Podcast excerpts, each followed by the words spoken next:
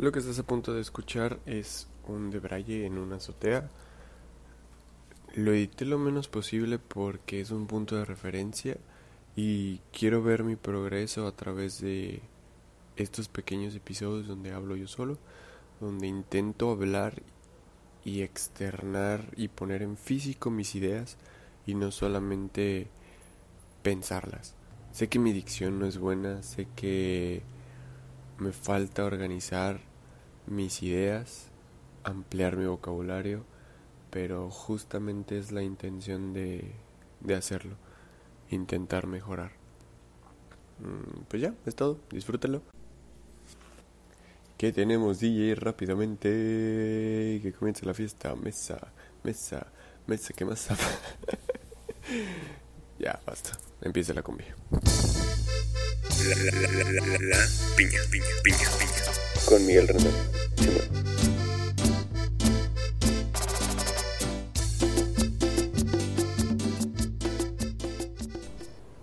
Está bien raro este pedo porque pensaba y quería que tuviera un mejor sonido. Pero estoy en Apatzingán y creo que las mejores cosas que tiene son sus atardeceres. Durante los primeros dos meses que estuve aquí, llovió y llovió y llovió, el cielo estaba nublado, gris, y estaba medio triste por eso. Conforme han pasado los días, sale el sol, los pajaritos vuelan y todo se ve más bonito. Al parecer el color naranja me pone muy feliz y ver ese tono y esa luz en, reflejado en las demás personas, plantas y, y en general todo, toda la construcción humana me pone feliz y me pone a pensar mucho sobre todo lo que me ha traído aquí. Primero que nada, o bueno, después de esto, bienvenidos a el cuarto episodio de La Piña. Soy Miguel Rendón y hoy quiero platicar un poco sobre mí y sobre cómo surgió la idea de la piña.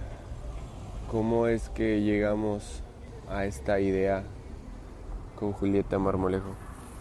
Porque no llegué solo. Casi nunca he llegado solo a, conclusiones chidas de mi vida. Gracias a los que han estado escuchando eh, los otros tres episodios. Voy lento, trato de todavía de agarrar poquito tiempo de todos lados para dedicárselo a este proyecto. Empezó como la necesidad, pues, igual de copiar el mame de los podcasts, pero he encontrado un poco de, de felicidad en estar hablando y en estar dialogando con muchas personas. Creo que eso nutre mucho el valor de las ideas, el compartirlas y que no solo estén dando vueltas en nuestra cabeza. Yo creo que sería algo que haría mucho tiempo de mi vida. Igual y no en un formato de podcast, más bien sin más bien como procurar siempre estar platicando con alguien, procurar intercambiar ideas. Creo que de ahí nacen muchas cosas muy chidas. Empecemos un poco por por de dónde, bueno, de dónde nace la idea de la piña. Cuando terminé prepa, mi mejor amigo y yo tuvimos una charla donde él me dijo, oye, güey, fíjate que mi papá me acaba de plantear esta idea. Y me dijo que, ¿por qué no estudio en la médico militar? A lo que yo dije, güey, escucha mamón, estaría muy chingón intentarlo. Hagámoslo. Suena algo que yo también puedo hacer. Entonces, nos, cada quien a su paso se preparó. Yo no tenía idea de la putiza que iba a venir después de eso, física, emocional y, e intelectualmente. Y ya, terminamos prepa. Cada quien empezó a hacer los exámenes por su cuenta debido al, al registro de, del alfabeto. Cuando nos toca hacer el examen, nos toca el mismo día. Pero cuando salgo yo de hacer el mío, mm, salgo con la cara desencajada. Había reprobado. Bueno, no era una calificación reprobatoria, pero cuando empecé a escuchar las calificaciones de todos los demás, supe que evidentemente no iba a pasar. Cuando salió me dio la suya, dije, wow, qué padre. seguramente él sí pasa. Y pasó.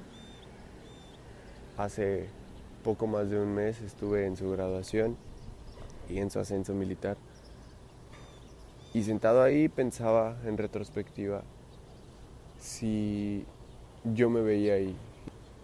Era como, creo que no, ahorita no podría verme como se ve él. Una vez que terminó el examen, eh, pues yo me agüité, era mi primera opción. Intenté la michoacana, quedé. A comparación del otro examen se me hizo muy sencillo porque, no sé, simplemente se me hizo sencillo. Y ya. Pero desde el principio yo tenía la mentalidad de menospreciaba la escuela por el hecho de todo lo que, todos los rumores que había bueno, no rumores, porque realmente sí había cosas que pasaban y que, que estaban feas. Sobre todo las huelgas y los maestros y demás. Ya después me di cuenta que tenemos que hacernos valer por nosotros mismos. Simplemente los apoyos en las escuelas son una guía y a veces valen madre o, o son una joya. Pero así son, es en todos lados. Hay gente que no le importas, y a esa la mayoría a la que no le importas. Pero hay otros que quieren ver sobresalir a las demás personas. Mm, cuando entré a la escuela, primer y segundo año, bueno, y la verdad los cinco años, nunca hice demasiado por mí ni por mi carrera. No tenía idea de quién era, cómo manejarme emocionalmente eh, y demás cosas así, que hasta ahorita sigo trabajando en ello y seguiré. Empezaron a ver muchas cosas que yo veía en la escuela que no me gustaban mucho, sobre todo sociales, sobre todo que no era no había mucha diversidad, siempre era un mismo perfil y siempre quise encasillar a las personas en un mismo perfil de, de lo que estábamos estudiando. En esa como necesidad de rebeldía, dejé mi cabello crecer, eh, a la par de eso se presentó la oportunidad de, empezar a vender donas. Empecé a vender donas, andaba en, compré una patineta. Y era el güey de tercero que vendía donas con el cabello largo y que llegaba en una patineta. Cuando todo esto pasó, mis, papás se sacaron de pedo porque fue como, güey, pues, ¿qué estás haciendo en medicina? No es cierto, ese era yo. Y me decían, es que así no se ve un doctor así no está bien esa imagen. No es la de un médico. ¿Cómo crees que te van a ver los pacientes? Etcétera, etcétera, etcétera. Eh, antes de esto ya me había tatuado. Cositas así estigmatizadas y estereotipadas que no me gustan hasta la fecha, pero que veo que poco, poco a poco veo que no soy el único y realmente hay muchas personas que buscan como hacer más íntegro al humano dentro de la carrera y que busquen hacer las cosas diferentes. Y está padre porque en algún punto mi ego me dijo, güey, es que eres el único y todo eso y bla, bla, bla, pero años más tarde me topé con pared y dije, ok, pero si quieres dar un buen ejemplo, también tendrías que ser chingón para medicina y no lo eres, no eres ni la mitad de lo que necesitas para presumir este cambio o presumir que puedes hacer más cosas y que tienes cabello largo y que vendes y que andas en patineta. Eh, eh, cuando entré todavía intenté una tercera vez aplicar para, para la militar. Esta vez no fue la militar, fue la naval. Tampoco quedé y ahí fue donde dije, wow, mi tercer madrazo de realidad, esto tiene que significar algo. No significó nada, ahorita lo veo y digo, güey, qué bueno que no fuiste así, qué bueno que no entraste, qué bueno que tuviste la oportunidad de hacer más cosas e involucrarte en más proyectos, abrir tu mente y demás. En su momento lo vi así, ahora lo veo desde otro punto porque estoy justamente en la azotea después de llegar del hospital, viendo un atardecer bonito y pensando en los siguientes dos años que me tienen preocupado, pero ahorita llegaré ahí. conforme pasaban los años y después de que empecé a vender donas y demás, mi cabeza se empezó a fragmentar, por decirlo de alguna manera, no haciendo referencia evidentemente a algo como un problema psiquiátrico, porque qué feo llegar ahí. Empecé a andar como con esta onda artística y demás cosas que vuelvo a lo mismo, que yo pensaba que como que era el único, pero pues evidentemente no. Nadie es único en este mundo. Todos compartimos ciertas ciertas características con millones de personas. Por eso es muy fácil encasillarnos en grupos. Wow, esto se ve bonito, en serio. Qué bello. De no ser que empezara así, no hubiera empezado este capítulo. Tenía mucho tiempo queriendo hacer esta madre, pero por una u otra cosa lo posponía. Siempre, creo que, creo que uno de mis pedos mucho es el síndrome del impostor. Realmente no creo que muchas cosas de las que haga sean buenas. Pero, no sé, de algún, de otro punto necesito saber que las hago para sentirme bien. En la búsqueda de hacer más cosas y en la búsqueda de, intentar ser una persona multifacética, multifuncional, eh, multitasking incluso, me di cuenta que es de las peores cosas que puedes hacer. Porque le buscaba en tercero y cuartos, donde se suponía que mi cabeza tenía que estar más metida en mis libros para estudiar mejor y más tiempo en la escuela y demás todo ese tiempo libre que podía aprovechar estudiando lo aprovechaba haciendo otra cosa. Que digo, nunca, nunca, ahora no volteo hacia atrás con remordimiento, sino pues hacia adelante con, con un enfoque diferente. Porque digo, pienso más a futuro, pero sin preocuparme mucho, ocupándome para que en ese futuro ya no tenga remordimiento. No sé lo que acabo de decir, pero creo que hace sentido. Entonces, estaba en quinto, y quería... Y ya en esta búsqueda de ser multitasking y todo esto que no resultó, trataba de buscarle más horas al día, trataba de hacer más cosas, me adjudicaba tareas que no me tocaban igual, pero me sentía bien cuando me sentía útil. Y creo que, creo que esa parte es, es bueno porque a final de cuentas la felicidad, siento que la felicidad de los humanos viene del reconocimiento y, vea, y viene de que la gente te voltee a ver y que digan, ah, es que este güey hace o este güey o lo que sea. El reconocimiento de la, gente.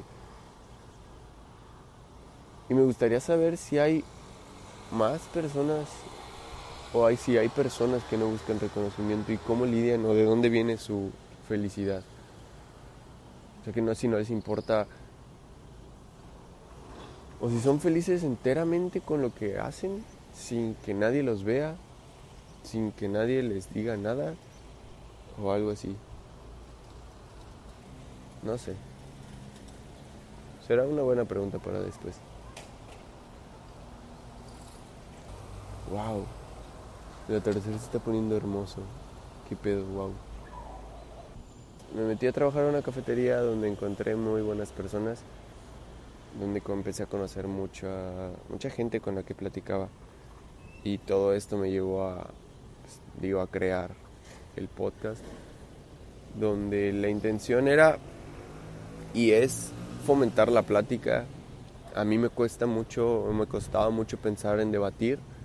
Me sentí incómodo porque siempre he sido una persona muy, no sé si llamarlo egoísta, pero creo que todo lo que hago va por un camino mejor y no estaba tan abierto a, que otras personas dijeran, oye, es que esto se puede hacer así o tal, ¿no? Entonces tenía conflictos por eso. Abro cuando entro a esta cafetería, empiezo a conocer personas muy chidas que me abren la mente, que me empiezan a, a hablar de otras cosas. Y ya, fueron ocho meses bastante agradables. Ya lo platicamos con Jorge en el capítulo pasado. Entonces, una, una tarde estaba, creo que era domingo o algo así, o un sábado. Llegó Julieta, con la que un, pronto voy a tener un capítulo platicando sobre esto y demás cosas de la vida. Llegó Julieta y me dijo, estábamos teniendo una como mini crisis existencial de que cada quien tenía sus proyectos y esto del multitasking y que teníamos la idea, la idea de, de que una persona que no que hace solamente medicina o que solo vive de eso o que solo vive de una cosa, pues no, no, yo creo que no, no está disfrutando. También hay personas que disfrutan, digo, no me, no me atrevo a decir que todos, cualquier generalidad es mala, incluso esta. Pero ese era como mi pensamiento. Si no eres una persona multifacética, te valdes de una sola cosa que haces. Algo por ahí va. O el hecho de que, de que hagas solo una cosa, te dediques solo a una cosa, sin explorar y demás, no se me hace algo pues, que contribuya mucho al crecimiento. Porque no tienes otros puntos de vista y no tienes otros, otra perspectiva de otras cosas.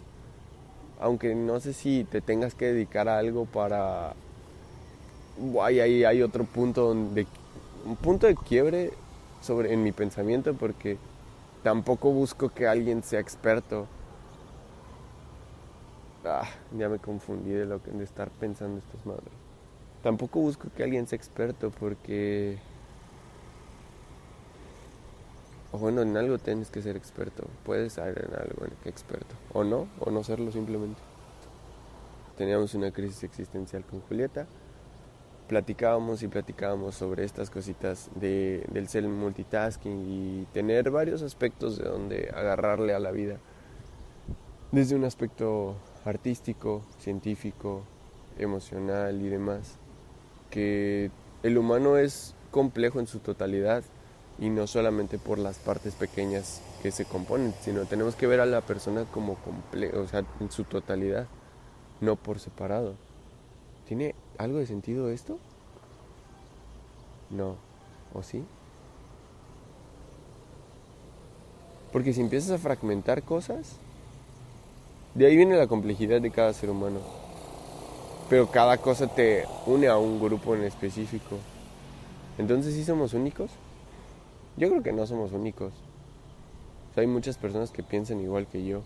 No en todo, pero eso sí me hace único. Total, la plática avanzó y cuando volteé y le dije, güey, es que la vida es como una piña, una piña de los pinitos, del frío y todo eso rico.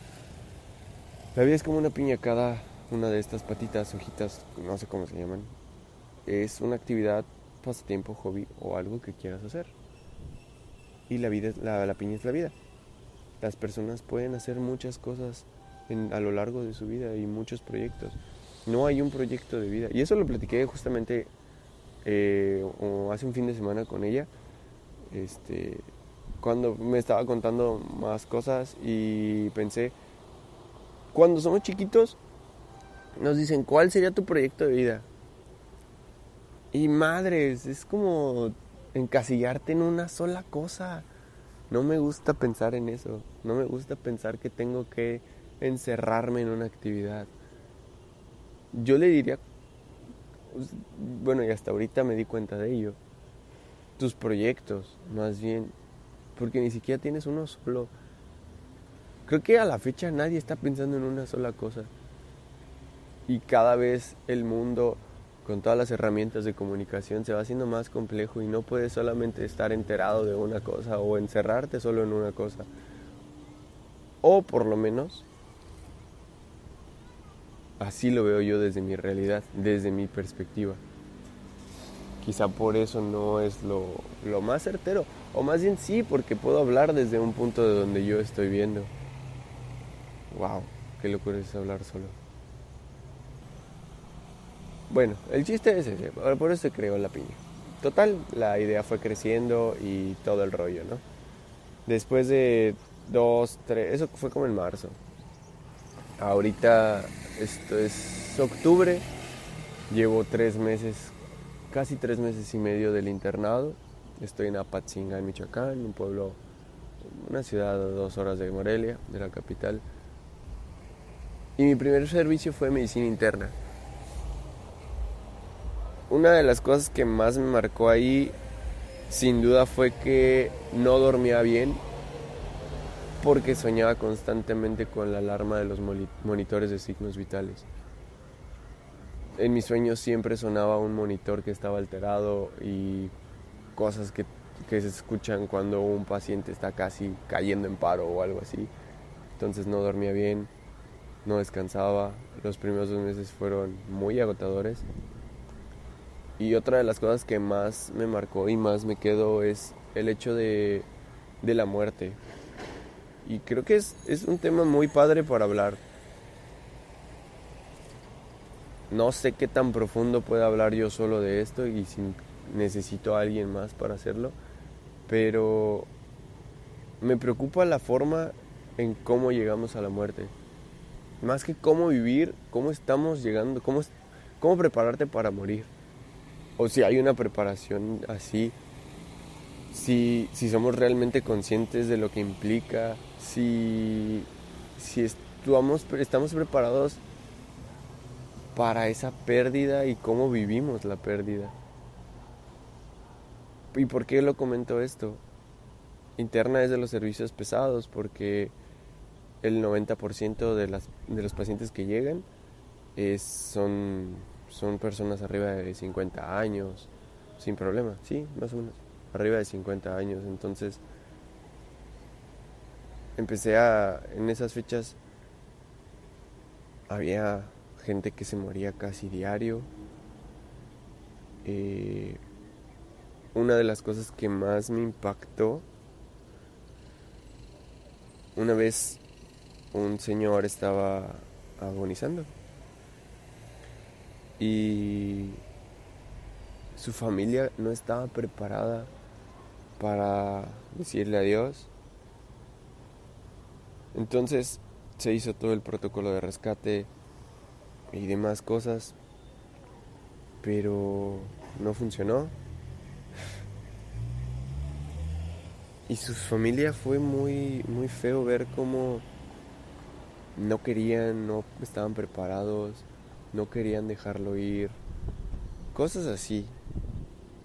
Que la verdad me agüitaban porque siento que vives con tal rencor o vives con tantas cosas guardadas para un momento especial o para cuando ya estés bien con alguien o para ciertas cositas así que no te das cuenta que la vida es efímera, el tiempo corre, la vida se va sin sin avisarte y sigue, estés o no presente, estés bien o no.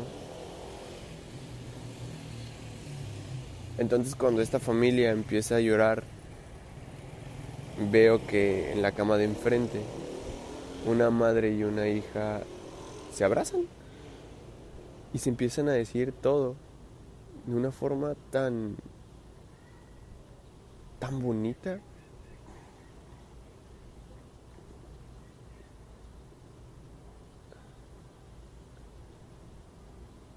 Empezaron a ser conscientes de que a pesar de que estuviera un poquito mal la, mamá, estaba y todavía seguía. Estaban por, estaba esa señora por darse de alta y supongo que les cambió la vida ver eso. Supongo que al ver la forma tan fea en la que los otros familiares afrontaban la pérdida de su de su papá valoraron más la estancia aquí.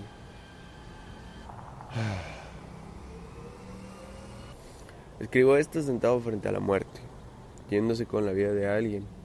Uno no sabe cómo termina llorando por una persona que apenas conoció desde hace 12 días. Las puertas del hospital son raras. Cualquiera puede entrar, pero no todos pueden salir. Todos sabemos que es un hecho, una verdad absoluta, único seguro en la vida. Pero qué tan conscientes somos sobre el proceso que es la vida misma. Hablar de forma libre de la muerte seguramente nos haga llegar de una mejor forma. Solo recuerdo cuando fue el momento de mi abuelita. El tiempo es limitado en cierto punto. No deja de ser un momento triste, pero se puede vivir el momento con una paz distinta. No ignores algo tan natural como la muerte. No somos dueños de nuestra vida pero sí de la forma de vivirla. Ahí yo creo que no tanto, o sea, somos lo que nos condiciona. No, no puedes decir, no, o sea, ahí sí difiero. Cada situación de cada persona es diferente, hay posibilidades que no están bien, hay personas que somos privilegiados y no tenemos dónde comer, dónde dormir y demás cosas. Y creo que también hay un problema es la empatía y no y lo voy a poner como problema cuando es algo en exceso. También la empatía es mala cuando tratas de ser empático con todo el mundo pero, y acabas destruyéndote. Porque dices, ok, güey, pues no, por lo menos no tengo cáncer. ¿O qué pasaría si toda la vida te dijeras, es que no tengo cáncer, ¿qué estoy haciendo? Es que tengo que comer, ¿qué estoy haciendo? O sea, bueno, quizá también preguntarte y estarte... Más bien ser consciente, creo que ser consciente es lo mejor. Ser consciente de que tienes oportunidades, ser consciente de que, de que tienes cosas que te permiten hacer más cosas que otros. Bueno, la, tu circunstancia a veces te permite hacer más cosas que otros. Eso, tu condición económica, tu, tu condición socio... no, social, ajá, tu condición social. Y ya, o sea, no creo que somos dueños de cómo vivir nuestra vida. Totalmente, tus circunstancias te definen.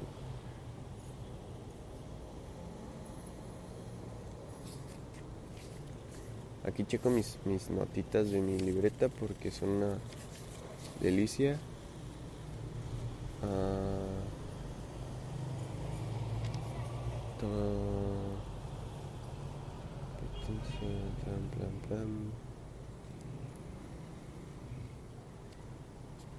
Ah, ya. Esta es una crítica al hospital. La importancia de saber hacer equipo. Urgencias debe tener una comunicación increíble. Y creo que al final de cuentas todo el hospital debería de tener una comunicación increíble. Y no es posible porque muchas personas no lo no ven el problema así.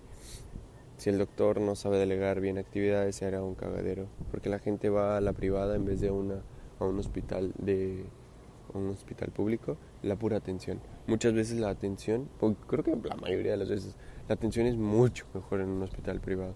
Y parece que es algo bien básico, pero influye la que es la carga de trabajo, que en un hospital público es mucho mayor la carga de trabajo, influye la remuneración que recibe el personal O sea, me estás diciendo que cuando te pagan eres uno y cuando no te pagan eres otro. Eso no me gusta. Eh... Hoy llegó el guardia de seguridad con su nieto asustado exigiendo atención. Eh... Llevaba dos semanas ahí y nunca lo había visto tan preocupado por un paciente. Y lo único que pude pensar era que, que, que quería esa urgencia para todos, que quería ese sentido de, de, güey, cúralo para todas las personas, no solamente con la persona que quiere o no solamente con, con ¿cómo se llama? No solamente con su familia. No es posible que solo familiares o conocidos se les atienda de buena manera. Estaría muy chingón que a todos se les tratara bien. Por ser humanos y por ser seres vivos. Incluso también a los... Yo creo que es un tema de veterinarios. No lo sé. Ahorita hablamos de personas. Sé que hay clasificación para cada urgencia, pero la gente no lo sabe. Utilizar ese conocimiento para sentirse superior no está bien éticamente. Ah, ya, ya, ya. Total, el, chiste es que cuando entré al internado, dije, ok, al parecer voy a dejar tiempo nada más para el internado y para la piña. Eh, esos eran mis dos proyectos para el año, ¿no? Después de ser consciente como que hacer mil cosas no estaba chido, por hacer eso no dormía bien y si no dormía bien no rendía y si no rendía pues menos me sentía inspirado para hacer cosas y aquí va algo muy chido. ¿De dónde venía la inspiración o por qué nos sentimos inspirados?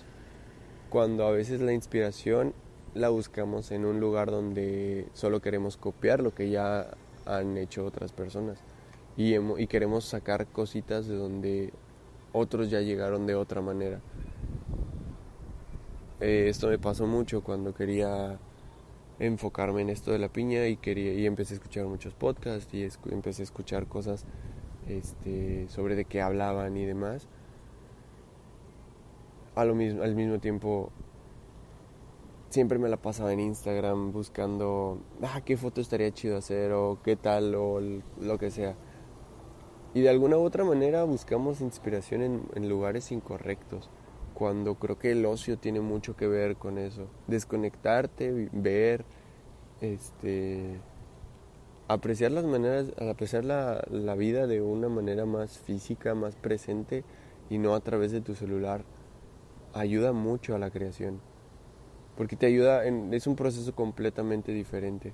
A pesar de que es una herramienta increíble, creo que mata la imaginación.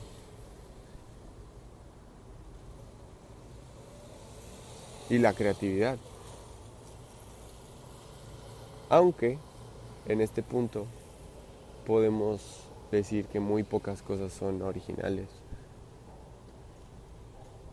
El mundo está lleno de referencias, de remakes, de copias, de extractos de, diferentes, lo que sea. Entonces hablar ahorita de originalidad estaba muy, muy pelado. Y justamente toda esta frustración como artística me llevó a cerrar Instagram. Bueno, a borrar la app por lo menos. Y de revisarlo tres horas al día. Tres horas, tres horas perdidas viendo fotos que según yo me inspiraban, pero solo solo me bajoneaban y solo me decían pensar, güey, ellos están haciendo cosas increíbles y tú no puedes hacer nada y me hacían sentir ansioso, me hacían darme bajones muy feos, artísticos, creativos, etcétera, cosas así bien. Y cuando no y veo de repente mis fotos y digo, es que eso no es ni siquiera lo que tú haces, lo que a ti te gusta, lo que a ti te mama. Mis fotos de antes y cómo empecé a verlas el mundo a través de una cámara, era capturando momentos y congelando esos instantes donde las personas estaban más presentes y donde estaban más clavadas en disfrutar el momento en el que estaban. No en poses, no en outfits, no en locaciones, no en todas esas cosas que siento que son medias fingidas. Y me gustaba mucho más el hecho de, de capturar quizá algo más sincero algo en lo que no te dieras cuenta que estabas haciendo o que simplemente estabas concentrado en ello. Por eso borré la app. Y ahora de tres horas al día la reviso yo creo que una hora cada tercer día, una hora, unos 30 minutos por día, quizá necesitaba hablar y necesitaba bajar las ideas así. Seguramente en algún punto voy a rebotarlas y voy a decir que eso no era y me voy a contradecir como muchas veces lo he hecho hasta ahora. Pero creo que también es importante hacer eso para crecer y fortalecer tus argumentos. De otra manera, si no es poniéndote frágil, no sabes que realmente es parte de ti. Y a veces los pilares son falsos. Pilares que ni siquiera nosotros mismos queríamos. Como yo en un punto, la militar. Ahorita yo creo que no era mi idea. Y nunca lo fue. Nunca fue un deseo propio el de querer entrar ahí. Simplemente me dejé llevar porque alguien lo hacía. Y muchas cosas de las que hago actualmente y las que he hecho en mi vida han sido por eso. Por tratar de copiar. Por tratar de encajar en muchas cosas también, en muchas actividades y con ciertos círculos. Siempre tiendo a hacer eso. Y en algún punto, tampoco digo que esté mal, pero ¿qué tanto bien te hace? ¿Qué tan a gusto te hace sentir? También platicando con Julieta el fin de semana me di cuenta que antes era una persona exageradamente feliz. Y no lo digo en el punto donde diga, no lo digo en el punto o desde la perspectiva de que era muy feliz, sino exageraba mi felicidad. Lo, o sea, lo era y lo sentía, pero, pero no creo que haya sido tan real como pensaba. antes me consideraba un optimista y ahora creo que soy me apego mucho más a la realidad y en vez de despertarme feliz intento cambiar eso para despertarme tranquilo y consciente de lo que vivo, de lo que quiero, de lo que siento. Por el momento va dando resultado, duermo mejor, hace un mes cambié de servicio a urgencias y me mantiene bastante ocupado. El gimnasio ha ayudado mucho para canalizar toda la energía que, que tenía en medicina interna y conforme van pasando los días van saliendo más cosas y retos y cositas en mi cabeza, bueno, voces en mi cabeza, bueno, solo mi voz, no muchas, diciéndome, güey, obviamente vas a tener un chingo que estudiar porque cuando tuviste que hacerlo en la escuela, te hiciste pendejo y tenías que ponerte chingón. Son esas partes de remordimiento que dices, ahorita estaría mejor, pero tampoco las veo con tanto reproche porque no sería quien soy no tendría la habilidad para saltar de una, quizá de un grupo de personas a otra. Creo que esa complejidad en mí me acomoda, me gusta, me hace sentir cómodo y me hace sentir tranquilo. Y ya, creo que es todo por hoy. Espero tener más espacios y darme estos espacios para platicar ahorita conmigo mismo frente a un atardecer, frente a las luces de la ciudad, porque ya está haciendo de noche, pero en algún punto también con tú que escuchas. Gracias por escuchar. Si tienes algún comentario, eh, eh, la red social que más utilizo es Miguel Rendón-bajo, es Twitter. Y ya, creo que estaría padre platicar intercambiar ideas, debatir, llegar al... y que también haya puntos negativos. Creo que eso, eso, eso fue lo que más me costó de, ser un optimista al principio. Quería alejar todo el... Eh, era muy optimista y quería alejar todo lo negativo de mí. Pero justamente cuando entiendes que lo negativo también forma parte de la realidad, es cuando encuentras el punto medio el equilibrio, la utopía del equilibrio. Y justamente de ahí sale lo mejor de cada cosa. Cuando ves las ventajas de lo positivo y las ventajas de lo negativo, porque tiene que haber ese obstáculo para que valga algo la pena. Eso lo acabo de escuchar y me hace mucho sentido, lo iba a decir con otras palabras, pero creo que es la forma más sencilla. No me voy a meter tanto en eso hasta que lea un poquito más, pero me gusta últimamente me gusta pensar un poquito, pienso todo, escribo todo y